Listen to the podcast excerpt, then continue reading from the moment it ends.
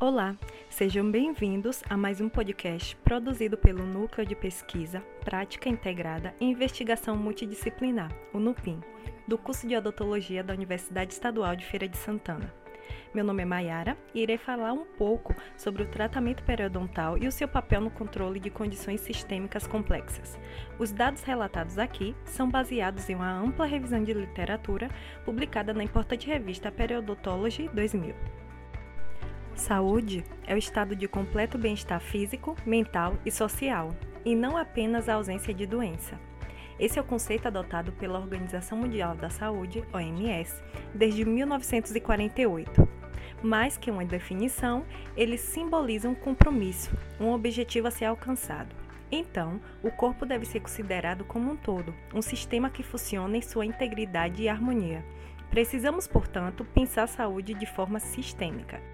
Podemos enxergar o corpo humano como uma grande máquina. Cada órgão é uma engrenagem essencial. Cada etapa depende do bom funcionamento de outra e, em qualquer pequeno problema, afeta as atividades do todo. Dessa maneira, não é difícil compreender que a saúde bucal está relacionada com todo o corpo.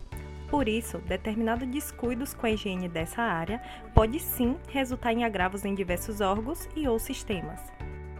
Há mais de 100 anos, a associação entre doenças bucais e sistêmicas é debatida, podendo-se encontrar diversos estudos que tentam comprovar essa relação. A condição oral mais estudada nesse processo é a periodontite, que é uma doença que ocorre na gengiva, no osso e no ligamento que sustenta os dentes de alta prevalência mundial. Acredita-se que ela tem impacto em várias condições sistêmicas complexas comuns, que são importantes problemas de saúde pública, com alta morbidade e mortalidade na população. Nessa revisão de literatura que citei, buscou-se a relação da periodontite com diversas doenças sistêmicas e quais possíveis efeitos do tratamento periodontal adequadamente realizado poderiam refletir no quadro dessa outra, sistêmico. Na busca que os autores fizeram em diversas fontes de dados científicos, se destacaram algumas doenças que possuíam resultados mais robustos no que se refere à sua relação com a periodontite e os possíveis efeitos do seu tratamento. As doenças destacadas foram diabetes mellitus, pneumonia, doença pulmonar obstrutiva crônica, DPOC, e resultados adversos na gravidez, que inclui baixo peso ao nascer e parto prematuro.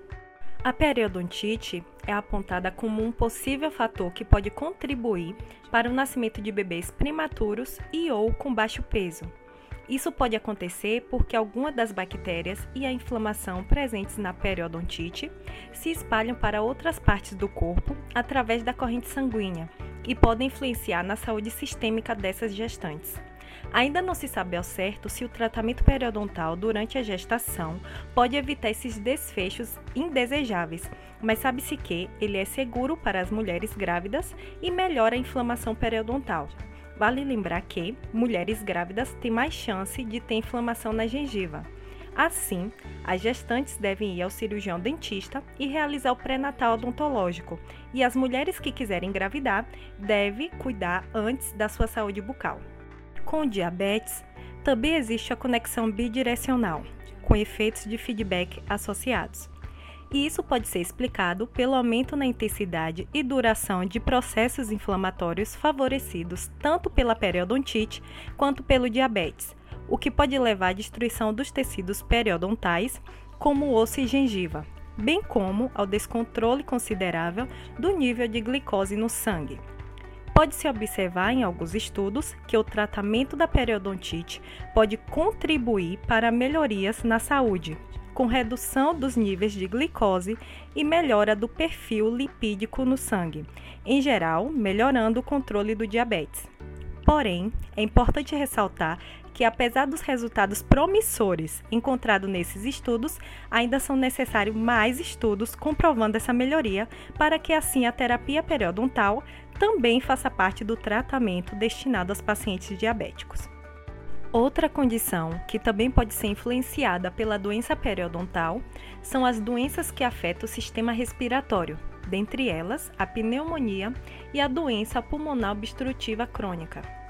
Por conta da nossa boca ser um reservatório de bactérias, vírus e fungos, se não for realizada a limpeza correta e regular, podemos ficar mais susceptíveis à aspiração, ou seja, transporte destes microorganismos da boca para os pulmões, aumentando as chances de desenvolver uma pneumonia ou até mesmo a doença pulmonar obstrutiva crônica.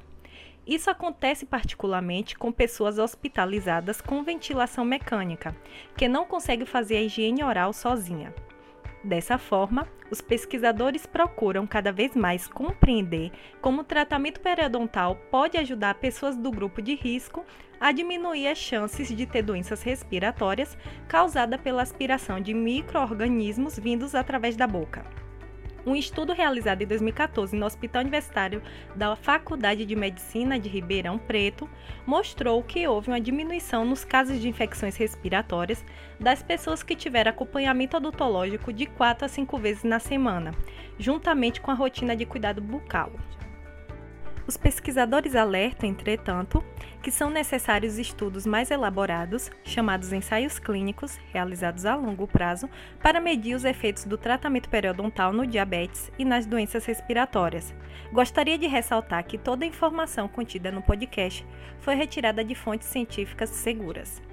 Esses são alguns dos exemplos de problemas sistêmicos que estão relacionados com a boca. Mais estudos estão sendo feitos e vêm provando que a boca não está isolada do resto do corpo. Por isso, é necessário acompanhamento regular no dentista. E você, já foi no seu dentista esse ano?